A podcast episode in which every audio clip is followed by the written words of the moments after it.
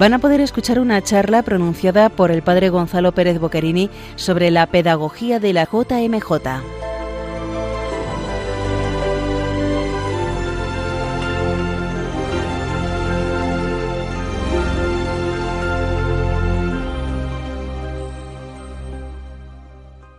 Hola queridos oyentes, vamos a hablar a continuación de la pedagogía de las Jornadas Mundiales de la Juventud. Quería en primer lugar dar una definición de lo que es una JMJ, a continuación hablar de su origen, también de su organización. Después, eh, un punto importante es recordar cuáles han sido las, la historia de las Jornadas Mundiales de la Juventud para a continuación hablar de la pedagogía eclesial que hay detrás de estas jornadas, su estructura, sus frutos, sus consecuencias y por último las clave teológico-pastorales con las que Juan Pablo II las planteó. Pues yendo en primer lugar a su definición, podríamos decir que una jornada mundial de la juventud es un conjunto de acciones pastorales a las que están llamados todos los jóvenes del planeta para profundizar en la relación con Cristo en un marco eclesial presidido por el sucesor de Pedro. Recuerdo que durante la JMJ del 2011, en una ocasión, el obispo que lideraba esta organización, que era don César Franco, actual obispo de Segovia, que entonces era auxiliar de Madrid, definió la JMJ de una forma muy bonita. Decía que era una epifanía de la pastoral juvenil de la Iglesia, una manifestación de cómo es el estado de las cosas y a la vez una oportunidad para ese encuentro con Cristo.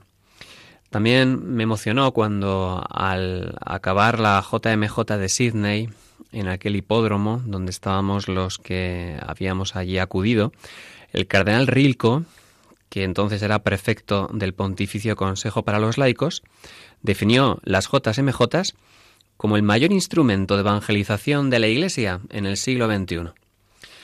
Por eso podemos ver que una JMJ es una peregrinación, un alto en el camino, una celebración de la fe en la que se compenetran la catequesis, la liturgia y la fiesta humana.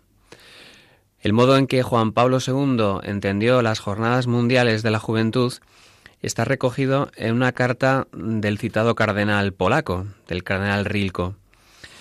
Eh, en esta carta, Juan Pablo II expresaba lo siguiente.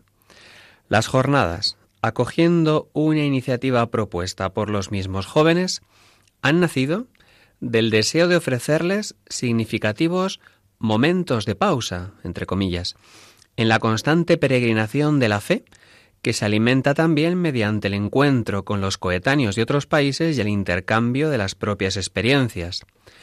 La finalidad principal de las jornadas es la de colocar a Jesucristo en el centro de la fe y de la vida de cada joven, para que sea el punto de referencia constante y la luz verdadera de cada iniciativa y de toda tarea educativa de las nuevas generaciones. Añadía el Papa en esta carta al cardenal Rilco es el estribillo de cada jornada mundial, el encuentro con Jesucristo. Y todas juntas, a lo largo de este decenio, aparecen como una continua y apremiante invitación a fundamentar la vida y la fe sobre la roca que es Cristo. La Iglesia se ve a sí misma no son ritos convencionales, sino acontecimientos providenciales. No son una alternativa de la pastoral juvenil ordinaria, sino su alimento una gran catequesis y experiencia de fe y comunión.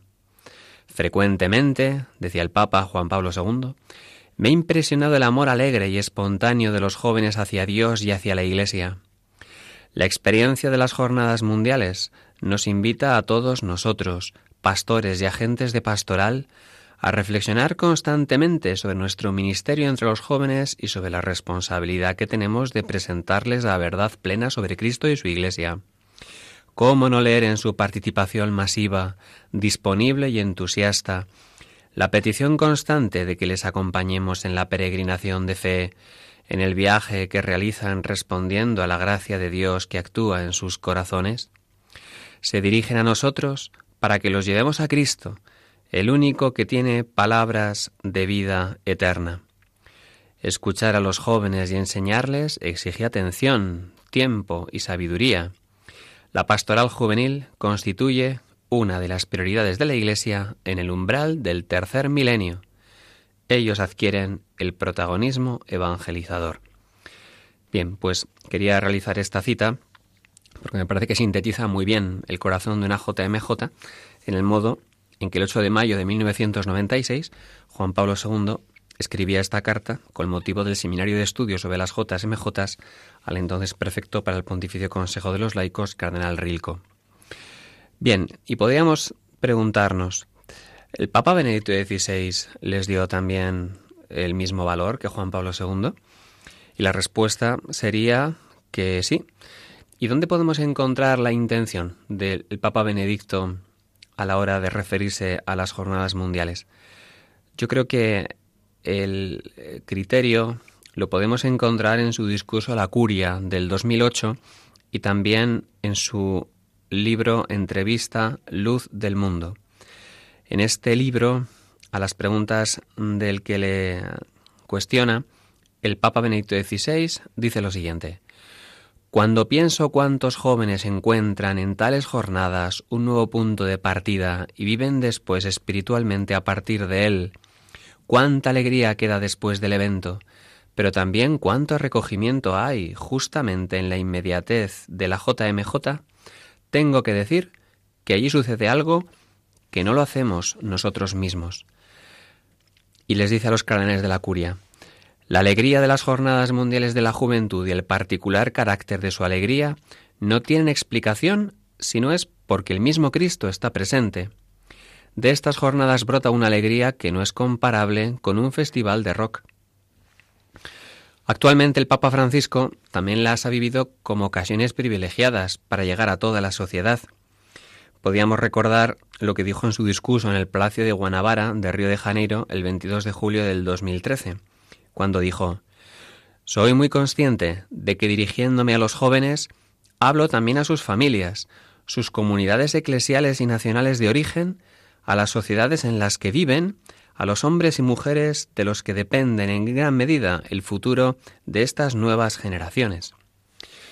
Bien, y entonces vendría el segundo punto que podríamos pensar hoy. ¿Cuál es el origen de las Jornadas Mundiales de la Juventud?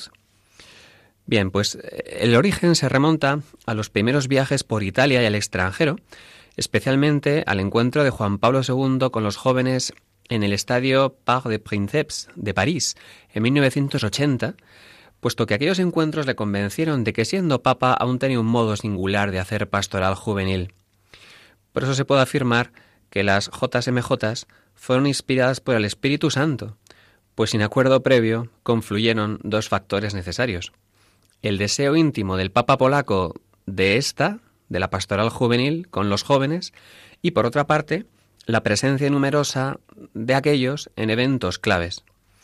Por eso, para entender su origen es preciso escuchar lo que el mismo Juan Pablo II decía al respecto. Decía el Papa en, eh, en, una ocasión, concretamente en Cruzando el umbral de la esperanza, en aquel famoso libro, entrevista de Vittorio Mesori. Él decía, se explica también la génesis de las Jornadas Mundiales de la Juventud así. Inicialmente, con ocasión del año jubilar de la Redención y luego con el Año Internacional de la Juventud, convocado por la Organización de las Naciones Unidas en 1985, los jóvenes fueron invitados a Roma, y este fue el comienzo. Nadie ha inventado las Jornadas Mundiales de los Jóvenes, fueron ellos quienes las crearon. Esas jornadas, esos encuentros, se convirtieron desde entonces en una necesidad de los jóvenes en todos los lugares del mundo. Las más de las veces han sido una gran sorpresa para los sacerdotes e incluso para los obispos.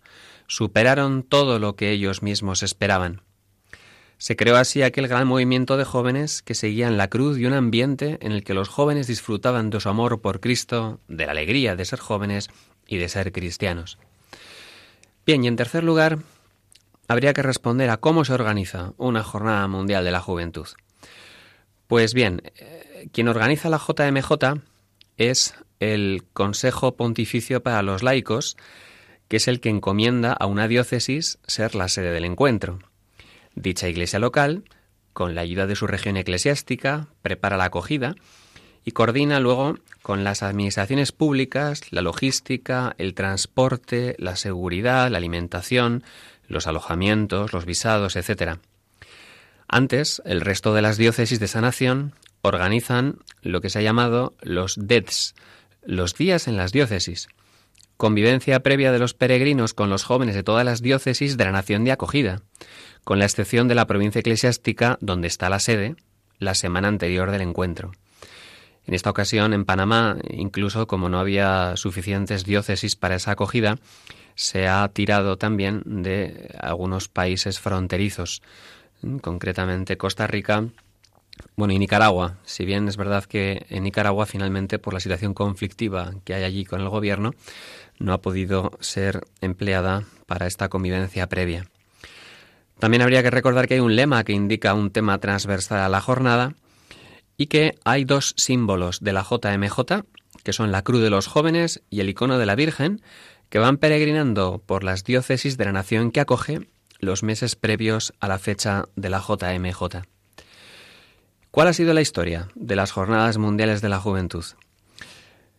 Bueno, pues las jornadas empezaron en Buenos Aires en 1987, durante la celebración del Domingo de Ramos, que fue la primera fuera de Roma, en una Argentina convaleciente aún de las divisiones producidas por la dictadura militar que había terminado hacía tan solo cuatro años, que también se resentía aún de la guerra de las Malvinas, en medio de una estabilidad política aún débil. La siguiente jornada, eh, después de la que había hubo en Roma, puesto que las jornadas mundiales han sido eh, se han ido intercalando un, eh, en Roma y en, los, y en, y en el extranjero. ¿no? La siguiente internacional fue en Santiago de Compostela, en 1989, donde se incorporaron a la celebración nuevos elementos organizados, como las catequesis de los obispos, la vigilia y la misa dominical. De hecho, Juan Pablo II quiso hacer que esta JMJ, más allá de un explicable matiz europeísta, llevara a los jóvenes de todo el mundo hasta la tumba de Santiago. En la persona de cada apóstol, la Iglesia ve sacramentalmente la persona de Jesús. Por eso en aquella JMJ se vio muy claramente cómo toda peregrinación es un camino exterior que manifiesta un camino interior, por lo que el camino de Santiago simbolizaba el recorrido que cada joven ha de hacer no solo hacia Cristo como meta, sino a través de Él como camino, verdad y vida. Precisamente esta expresión de Juan 14:6 fue el lema de aquella Jornada Mundial de la Juventud. A mí me gusta recordar que esa JMJ es el punto de inflexión de la pastoral juvenil española. Nuestra pastoral juvenil venía inmersa en una enorme crisis después de varios años, bueno, como consecuencia de la confusión posconciliar, y sin embargo es en ese momento en el cual la Iglesia española adquiere una identidad y una gran fuerza que va a cambiar eh, paulatinamente sus planteamientos con el fuerte impulso que va a empezar a experimentar desde entonces.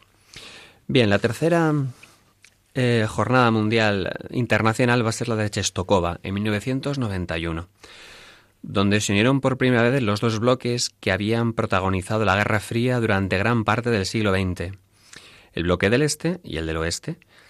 Un papa muy emocionado hizo una admirable síntesis ante la patrona de Polonia de las preocupaciones juveniles de los dos lados del muro que acababa de desaparecer. Después vino Denver, en 1993, que provocó un giro de estilo en las jornadas, pues a partir de entonces no se celebraron solo en santuarios, sino también en metrópolis modernas. Juan Pablo II tuvo que antes convencer a los obispos estadounidenses de que el acto no sería un fracaso y que los jóvenes vendrían. Este dato uno lo puede leer en la entrevista al cardenal Dolan, Un pueblo de esperanza, conversaciones con Timothy Dolan, cardenal de Nueva York, que el periodista Allen le realizó en el 2015. El propio cardenal comenta, cardenal de Nueva York actualmente, las resistencias que tuvo que vencer el Papa con los obispos norteamericanos para poder realizar aquella jornada mundial, puesto que no creían en un principio mucho en su éxito. Después la JMJ se trasladó hasta Asia, en Manila en 1995, el continente de San Francisco Javier, patrono de las misiones, pero el que aún está menos evangelizado. La convocatoria, como es sabido, fue sorprendentemente desbordada por más de cuatro millones de jóvenes, de modo que el papamóvil no pudo ni siquiera acceder al altar, por lo que tuvieron que trasladar al Santo Padre en helicóptero hasta el presbiterio. Después vino 1997, París, que incluyó dos nuevos elementos en su estructura, los días en las diócesis y el Via Crucis del viernes. Aquí el Papa superó también el riesgo de fracaso en un país centenariamente laicista como era Francia. La siguiente jornada fue en Roma en el año 2000, en el Kairos del Jubileo, Tiempo de Gracia, que también alcanzó a la juventud con dos millones de participantes, como no podía ser de otro modo, en el 2000 cumpleaños del nacimiento de Cristo. La siguiente edición fue en Toronto en el 2002, donde el Papa Juan Pablo II trató de evitar que el relativismo ahogase la identidad cristiana en un país tan secularizado como Canadá e impulsar la confianza hacia la Iglesia en un mundo anglosajón herido ya entonces por los abusos a menores de algunos miembros del clero.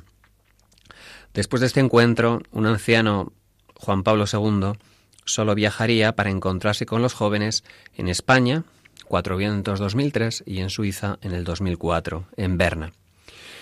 Y así en la historia de las Jornadas Mundiales de la Juventud, el testigo es pasado al Papa Benedicto XVI.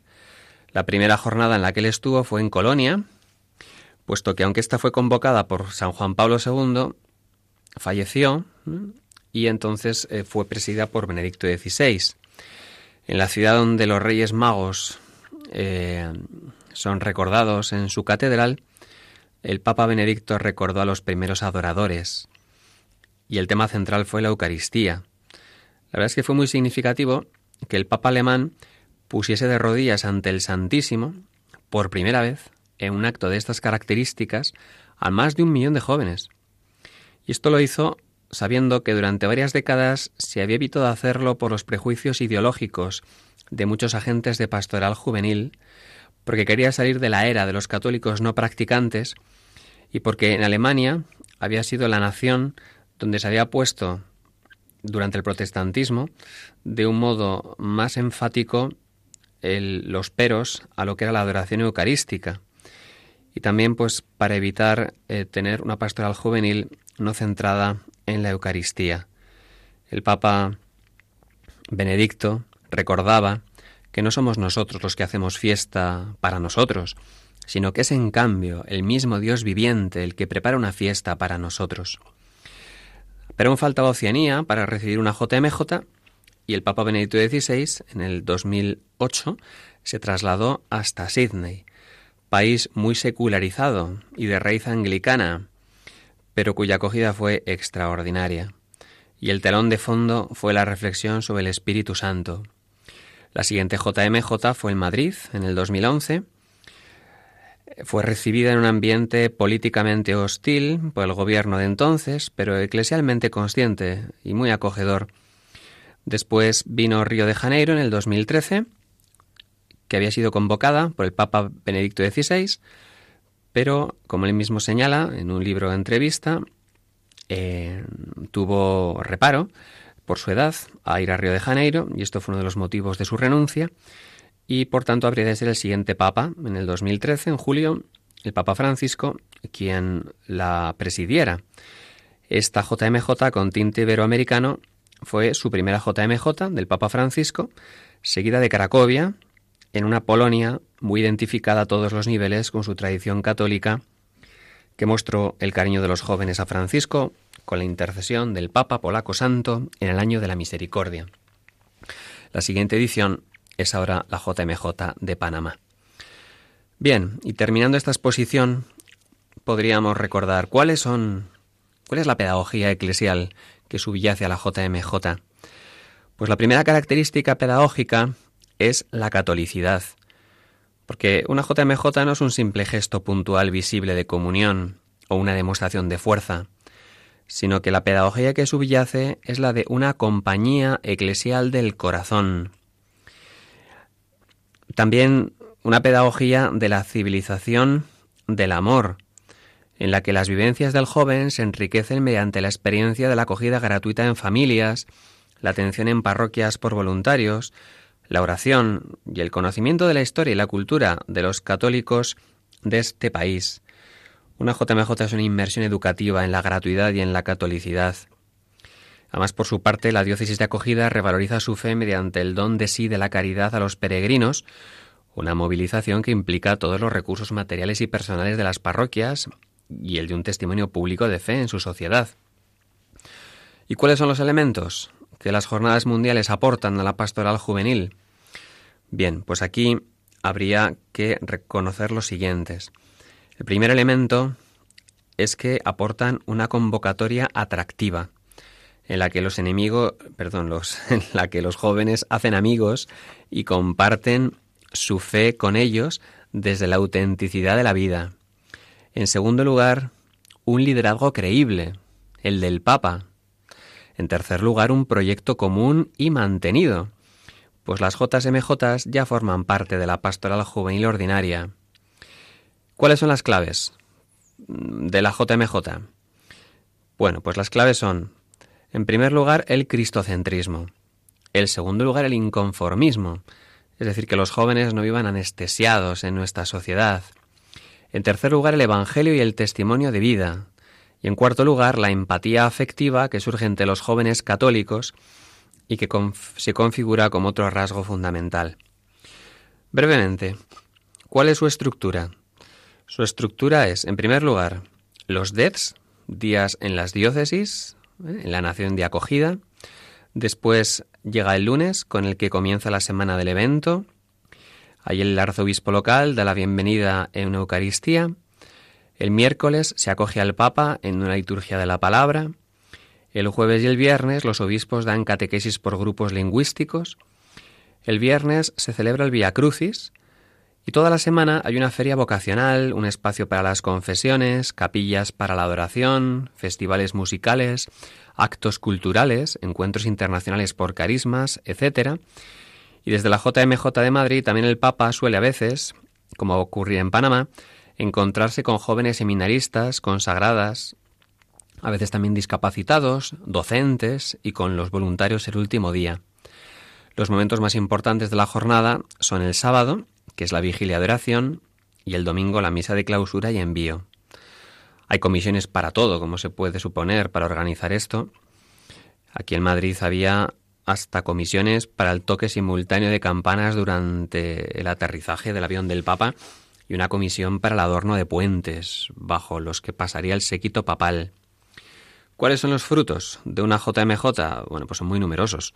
Conversiones, vocaciones, testimonios de caridad, revalorización del papel público de la Iglesia en los países de acogida, eliminación de prejuicios contra la Iglesia en la sociedad, fortalecimiento de la comunión horizontal entre carismas y territorios y vertical, es decir, entre los laicos y la jerarquía, humanización de la pastoral, puesta al día de unos y otros con el estilo pastoral actual de la Iglesia, refuerzo de la fe y la esperanza de los jóvenes, etc.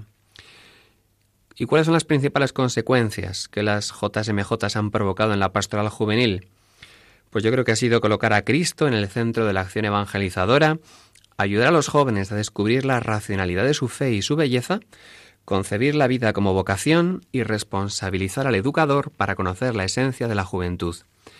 Y quería terminar expresando cuáles son las tres claves teológico-pastorales con las que San Juan Pablo II planteó las jornadas desde el comienzo. Podemos encontrar estas tres claves en el libro Levantaos vamos del propio Juan Pablo II. En primer lugar, apostar por los jóvenes y confiar en ellos como condición para su crecimiento. En segundo lugar, las jornadas son un encuentro masivo. ¿Qué quiere decir esto? Eh, un encuentro pensado para un gran grupo de jóvenes. El que sea un encuentro masivo no es circunstancial. Juan Pablo II las ideó así. Aunque es verdad que el Papa Juan Pablo II prefería usar para describirlo la palabra multitud o pueblo, en lugar de masa, en el sentido del término griego pletos que se usa en Marcos, Lucas y Hechos de los Apóstoles. La razón de mantener esta modalidad de convocatoria ampliamente numérica fue intencional por parte del Papa polaco, pues es fuente de coraje para los jóvenes cristianos de hoy, que a menudo se encuentran viviendo su fe en soledad. Este modo de expresar la fe para el Papa era un no masivo a la privatización forzada de la fe.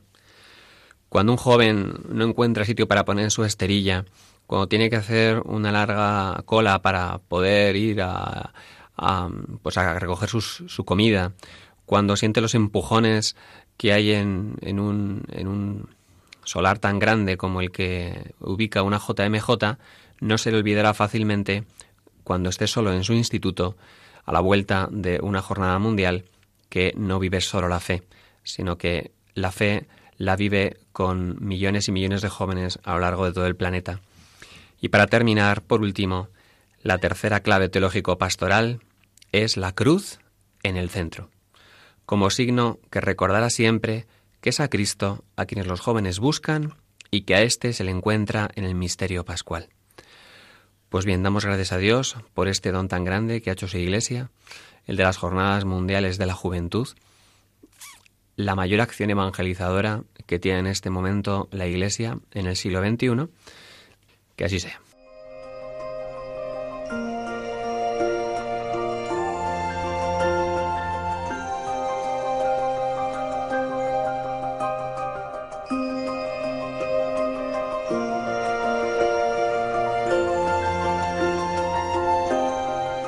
Han escuchado en Radio María una charla pronunciada por el padre Gonzalo Pérez Boquerini sobre la pedagogía de la JMJ.